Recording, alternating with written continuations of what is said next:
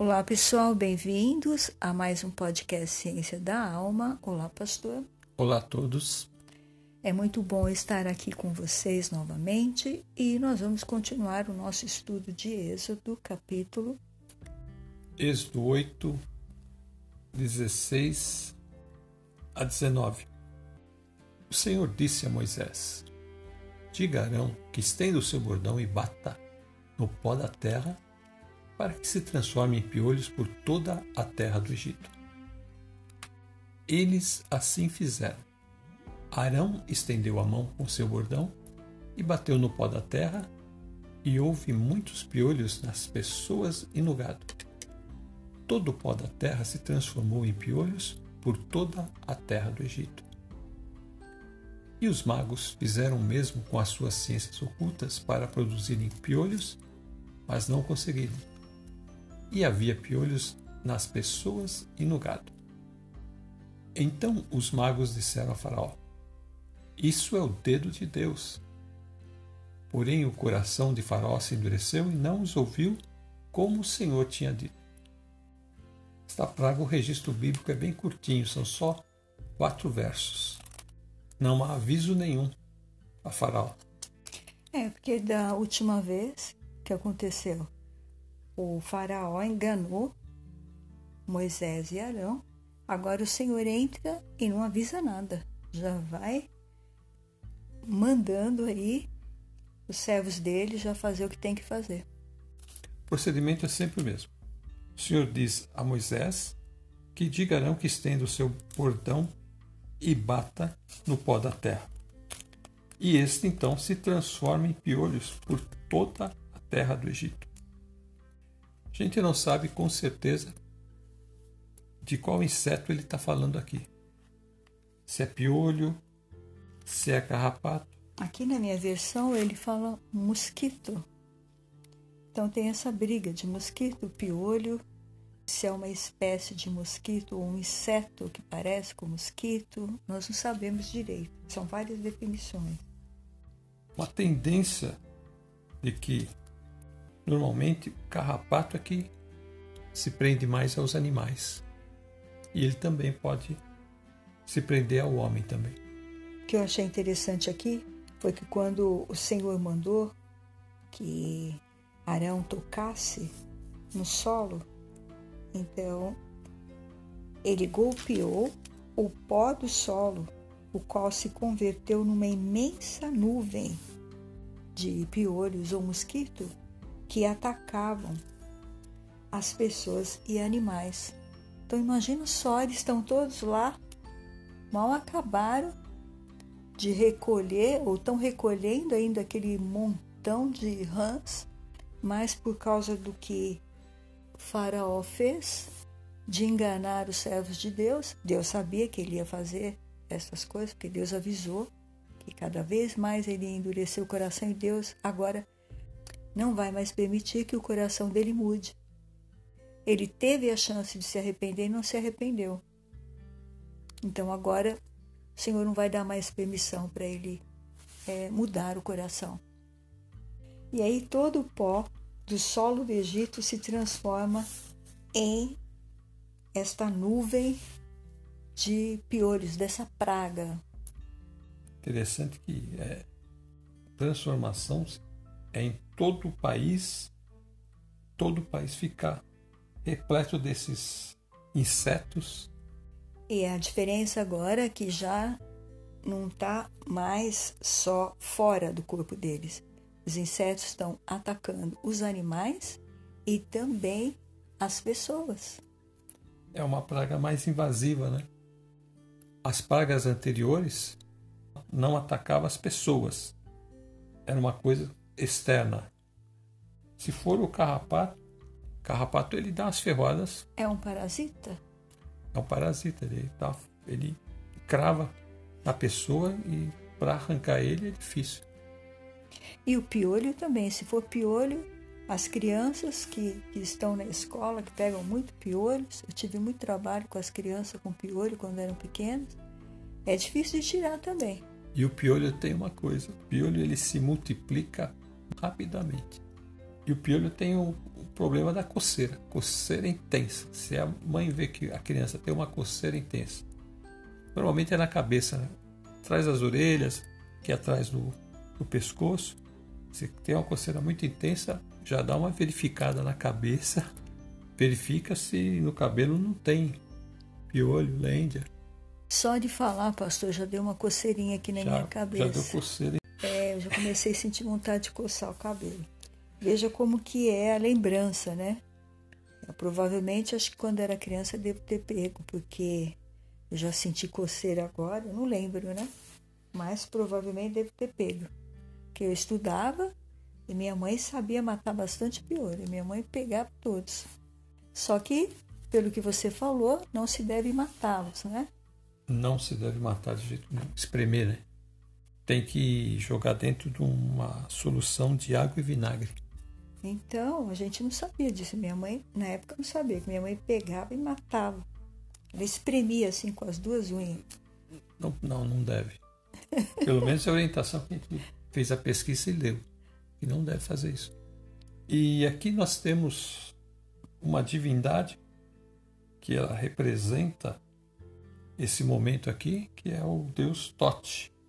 E esse deus é o deus da ciência, ele é considerado um representante da sabedoria e da cura. Foi ele quem trouxe os hieróglifos aos egípcios e era o patrono dos escribas. E mais uma coisa que diziam sobre esse Deus é que ele tinha o poder de transformar as coisas. Só que aqui no versículo 15 diz que os magos disseram a Faraó: Isto é obra de Deus. Deus deles não conseguiu. É o verso 18 que diz que os magos fizeram o mesmo com as ciências ocultas para produzirem piolhos, mas não conseguiram. Passaram vergonha, né? É, eles não conseguiram. Até então, eles conseguiam fazer, mas não conseguiam reverter. Agora aqui eles já nem conseguem fazer mais próprios magos reconhecem que isso é aquilo que nós falamos no episódio, que eles iriam reconhecer que aquilo era atos de Deus que estava acontecendo ali no Egito, de um Deus soberano, absoluto, poderoso, e que os deuses deles não podiam barrá-lo. Aqui eles estão mostrando já para Faraó. Olha, isto é o dedo de Deus. Aqui no verso 18, quando diz que eles não conseguiram produzir piolhos, nós temos uma referência em Daniel 5, verso 8, que diz: Então entraram todos os sábios do rei, mas não puderam ler a escritura, nem fazer saber ao rei a sua interpretação. Então, aqui é um episódio que nós já fizemos, inclusive, sobre o rei Belsazar. E aqui, então, ele, quando aparece a escritura, aquela mão escreve, na parede, ele chama os sábios e pedem para que eles leiam aquela escritura e façam a sua interpretação. E eles também não puderam. Assim como aqui os magos não conseguiram produzir piolhos, eles não puderam interpretar o texto, nem ler e nem interpretar. É por isso que eles falam, é o dedo de Deus. Quer dizer, tem a mão de Deus aí. Ali foi Deus que escreveu, né? Foi a mão de Deus que é. escreveu. Ali, literalmente, a mão escreveu e aqui a mão de Deus fez a obra, né? Mostrou aí, assim que ele tocou o solo no pó, aquela nuvem de insetos varreu todo o céu, já transformou na hora. Impressionante você imaginar que um país inteiro, todo mundo sofrendo com esses insetos todos os homens, todas as pessoas, os animais, sofrendo dessa praga. Depois de estarem exaustos de tanto amontoar rã, né? o outro tinha uma, um problema que eles não conseguiam se acomodar em lugar nenhum porque as rãs estavam subindo em todos os lugares. Aqui não. Aqui literalmente elas estão na cabeça, no cabelo. Só da gente falar, a gente já fica aqui se coçando. Imagina eles ali sentindo na pele, não é? Aquele bicho correndo para lá e para cá, mexendo, deve dar uma reação alérgica muito grande para as pessoas começarem a se coçar. Que ele deve lançar alguma coisa dele no, no corpo da pessoa. Piolhos são duas enzimas que ele lança na pessoa, que combinadas essas duas enzimas que ele injeta, né, é que dá essa coceira. Então, aí daí nós vemos então e, e esse homem cada vez pior. Ele não tem compaixão pelo seu povo. Porque se ele tivesse compaixão pelo seu povo, ele ia se vestir de saco, ia fazer o povo se vestir de saco. Como os ninivitas. Exatamente, é isso que eu vou falar agora.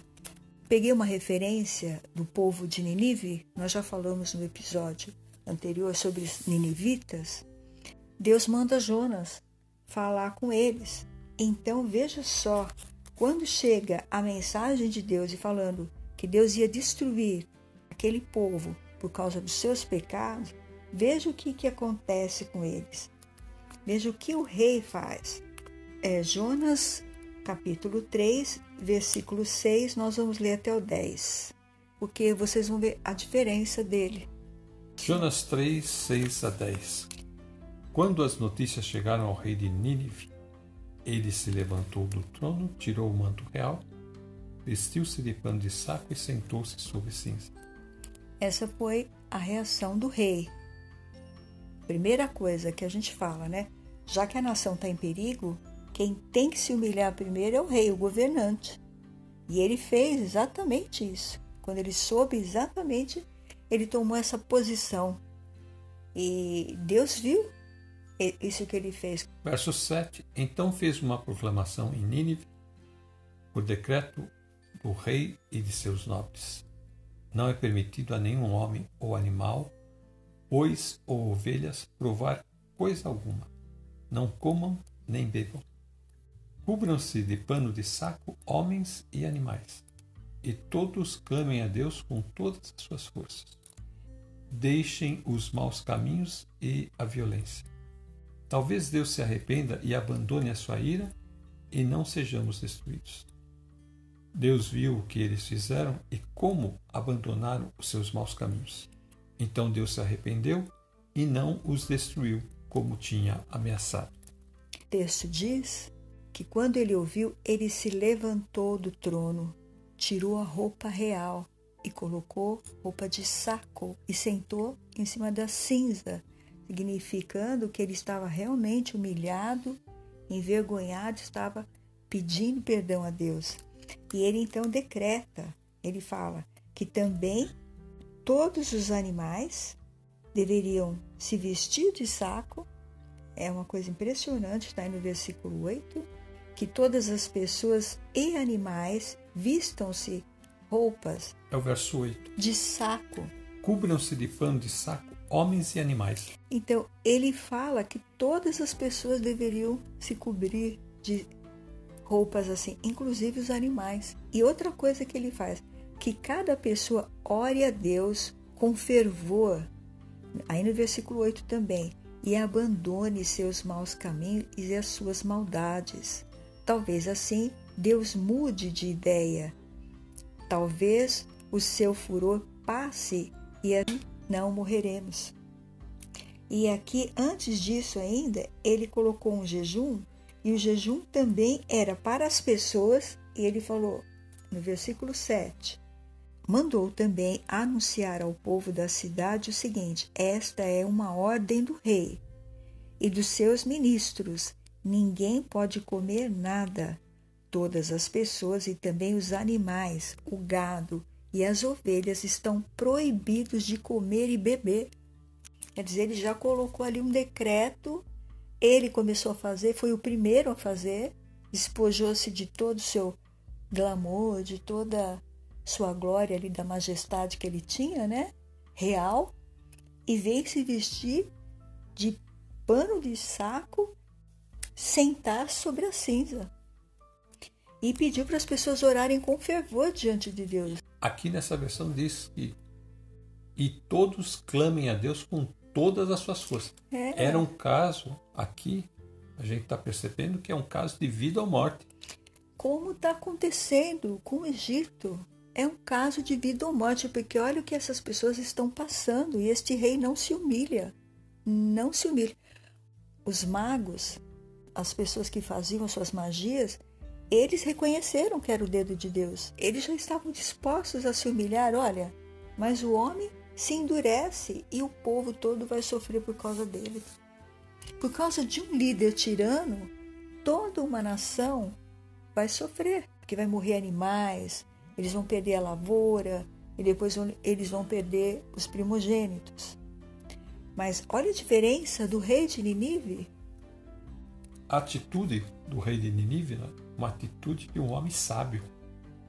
E a gente percebe que é um homem sábio porque ele, quando faz o seu decreto, ele não faz o decreto sozinho. Ele chama os seus conselheiros ou ministro, como você disse. Quer dizer, que era um, era um rei que tinha o coração aberto para o diálogo. Aqui nós estamos vendo um faraó que não dialoga com ninguém. Os magos estão dizendo para ele: Olha, isso é o dedo de Deus. Não é o Deus do Egito, esses deuses aqui que a gente está falando. Nós estamos falando do Deus Supremo. Aqui eles estão falando para o Faraó: esse Deus que está nos atacando não é os nossos deuses. É um Deus supremo, acima de todos os nossos deuses. É o Deus que manda em tudo, no céu e na terra. Isso que eles estão dizendo a Faraó. Você está tratando com um Deus que é acima dos nossos deuses, criador de todas as coisas. Mas ele mesmo assim continua com seu coração endurecido e não os ouviu, diz aqui o texto. Ele tem essa natureza, ele se acha Deus e ele acha que todas as coisas vão se acomodar segundo a sua vontade e não segundo a vontade de Deus. Nós vimos que o Senhor começou já a arqueá-lo, né? ele já começou a se dobrar na praga passada das rãs. Nessa aqui, como Deus não avisou ele, eu não quis nem saber. Bom, fui pego de surpresa por esta praga aqui. Não vou falar nada. Quero saber. Nesse registro, que ele é muito curtinho, aqui não tem nenhum prefácio. Moisés e Arão chegando na presença de Faraó, não tem esse registro. E não tem um registro do que aconteceu depois também. Aqui simplesmente relata o que aconteceu e já parte para a próxima praga. Da mesma forma com que ele ignorou aquele acordo que eles tinham feito na praga das rãs, agora aqui Deus ignora totalmente Faraó e faz a coisa acontecer sem dar nenhuma explicação. Explicação. Simplesmente faz acontecer e agora, como a gente falou, é uma é uma praga invasiva porque esses insetos eles estão fustigando as pessoas, estão atacando as pessoas e também os animais, né? Quando ele fala que é o dedo de Deus, pastor, o que ele quis dizer? Estão dizendo que existe um Deus superior a tudo que existe no Egito. E em Lucas 11, 20, nós temos uma referência que diz: Se, porém, eu expulso os demônios pelo dedo de Deus, certamente é chegado o reino de Deus sobre vós. Aconteceu que Jesus estava expelindo um demônio, estava expulsando um demônio. Esse demônio, ao sair, o mudo passou a falar e as multidões se admiravam.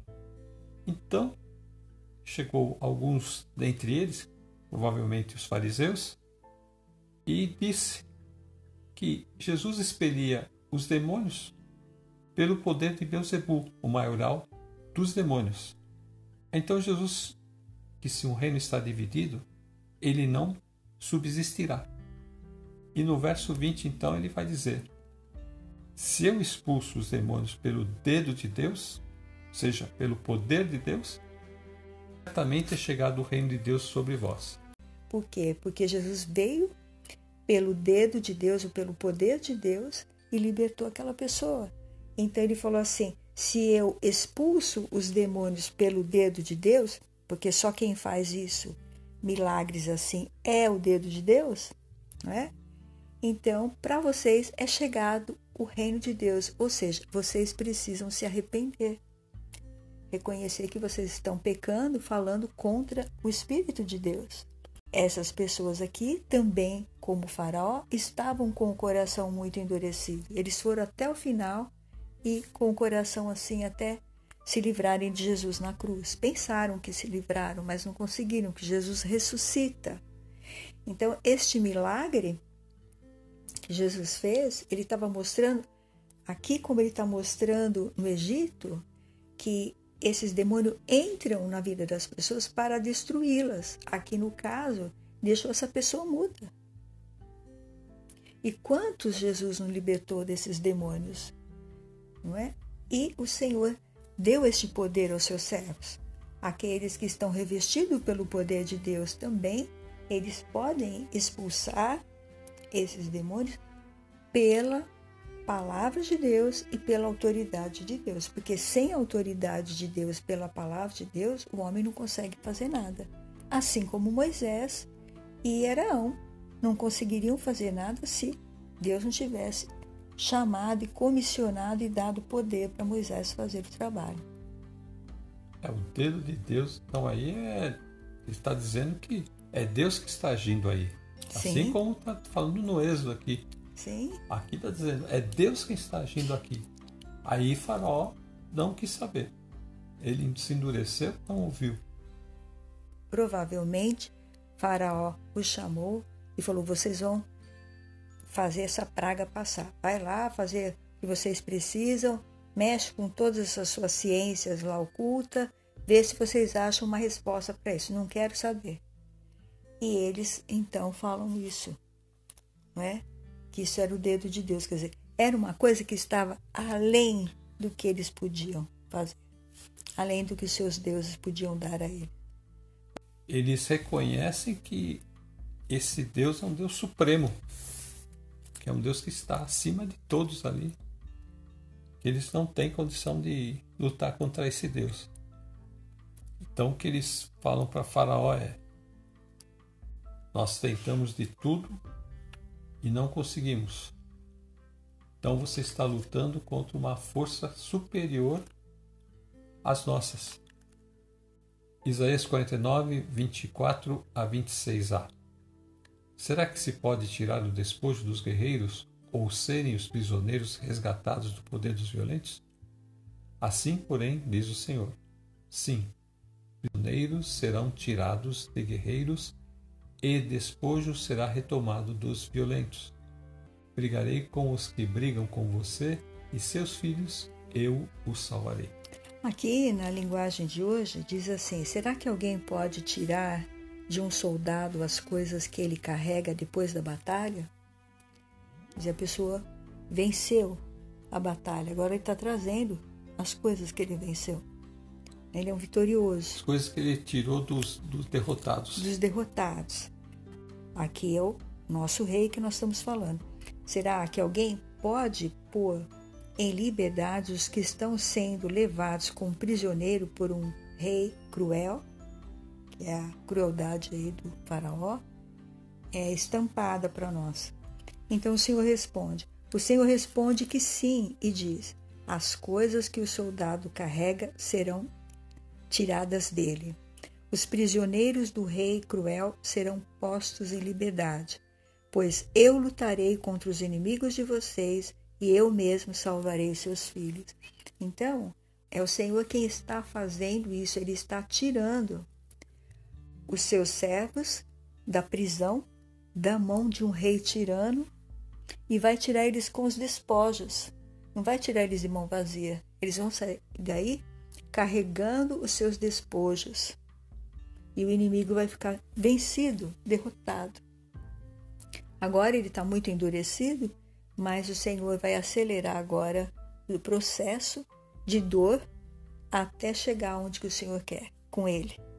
Porque Deus falou agora eu não quero que ele abaixe a cabeça. Ele precisa agora ir recebendo o castigo pela crueldade desses 80 anos que eles estão fazendo o povo de Israel sofrer. 80 anos sofrendo e agora com esse rei sofrendo ainda mais. Porque os 40 primeiros anos por aquele o pai dele, provavelmente. Agora é o filho fazendo a maldade. Então, é, o filho é pior que o pai ainda, mais cruel que o pai. Então o Senhor vai discipliná-lo com muita severidade e todos o verão. Todos. Para que saibam o poder do nosso Deus e como o Senhor trata a injustiça e a impiedade. Até agora eles não tinham sido atacados na carne, mas agora é um ataque na carne. E mesmo assim, ele não quer dar o braço a torcer, como a gente costuma dizer. Aqui também o Senhor está colocando em humilhação o Deus que eles adoram, que é o Deus Tote, como nós já falamos, por ter o poder de transformar qualquer coisa que ele quisesse. E aqui o poder de Tote não foi suficiente para fazer o pó se transformar nessa multidão de insetos que dominou todo o Egito. A cabeça dos egípcios e dos animais. Imagina o sofrimento. É um país inteiro sendo atacado. Sofrendo, né? Sofrendo. Por causa de um, de um rei é, que não pensa no seu semelhante, porque ele não está pensando agora, ele já não pensava no seu próximo. A gente achava que ele estava cuidando do seu povo. Agora fica bem claro que nem do seu povo ele cuida, porque o povo está sofrendo e ele não não abaixa a cabeça.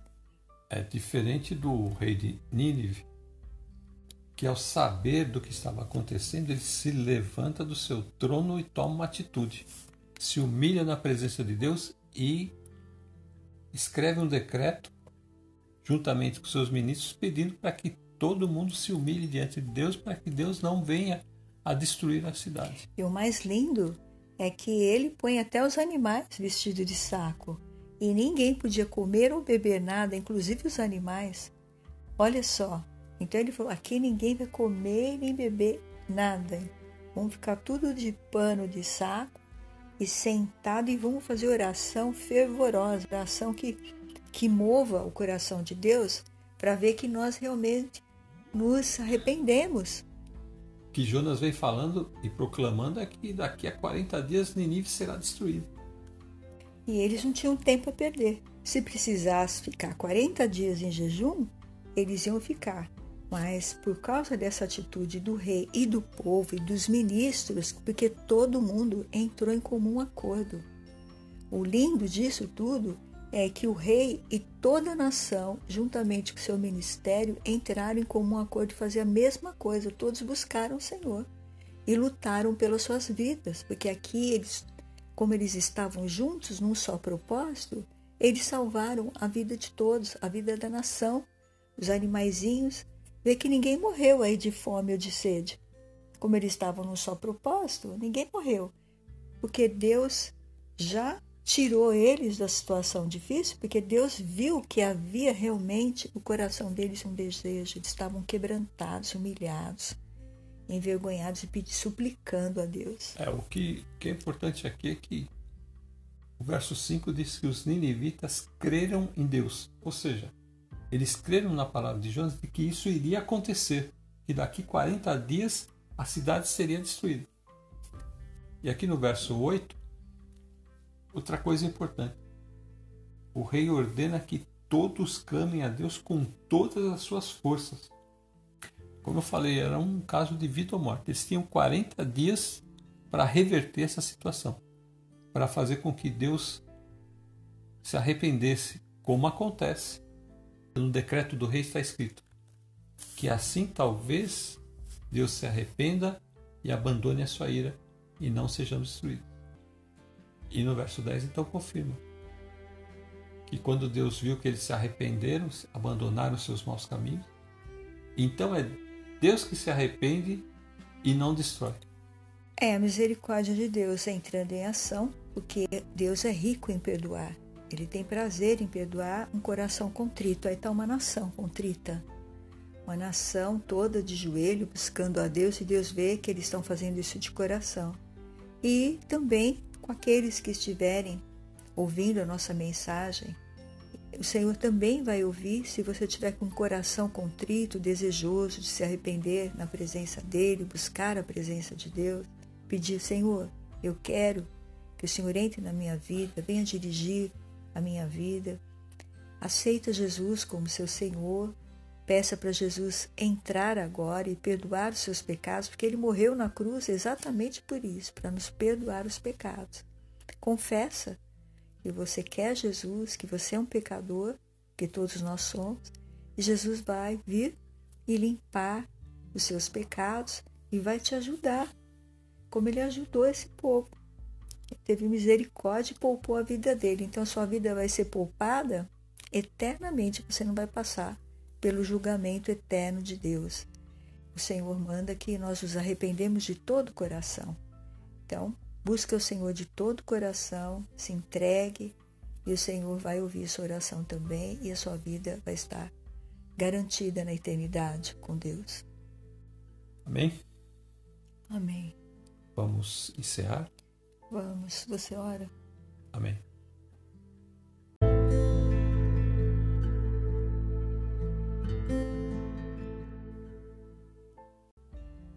Deus e Pai do nosso Senhor Jesus Cristo, nós te agradecemos por mais esse estudo, tua palavra, que possamos reconhecer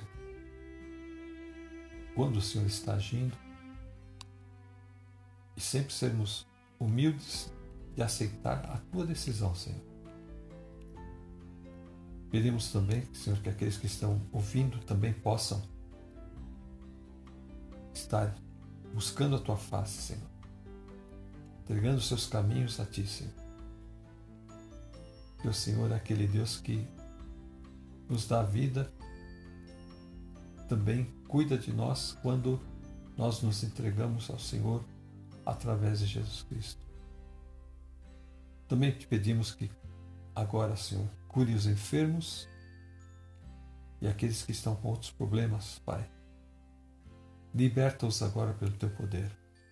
Nós pedimos todas estas bênçãos em nome de Jesus e te agradecemos, Pai. Amém. Quero me despedir dizendo: fiquem com Deus e até a próxima. Fiquem na paz, Senhor Jesus, e até a próxima.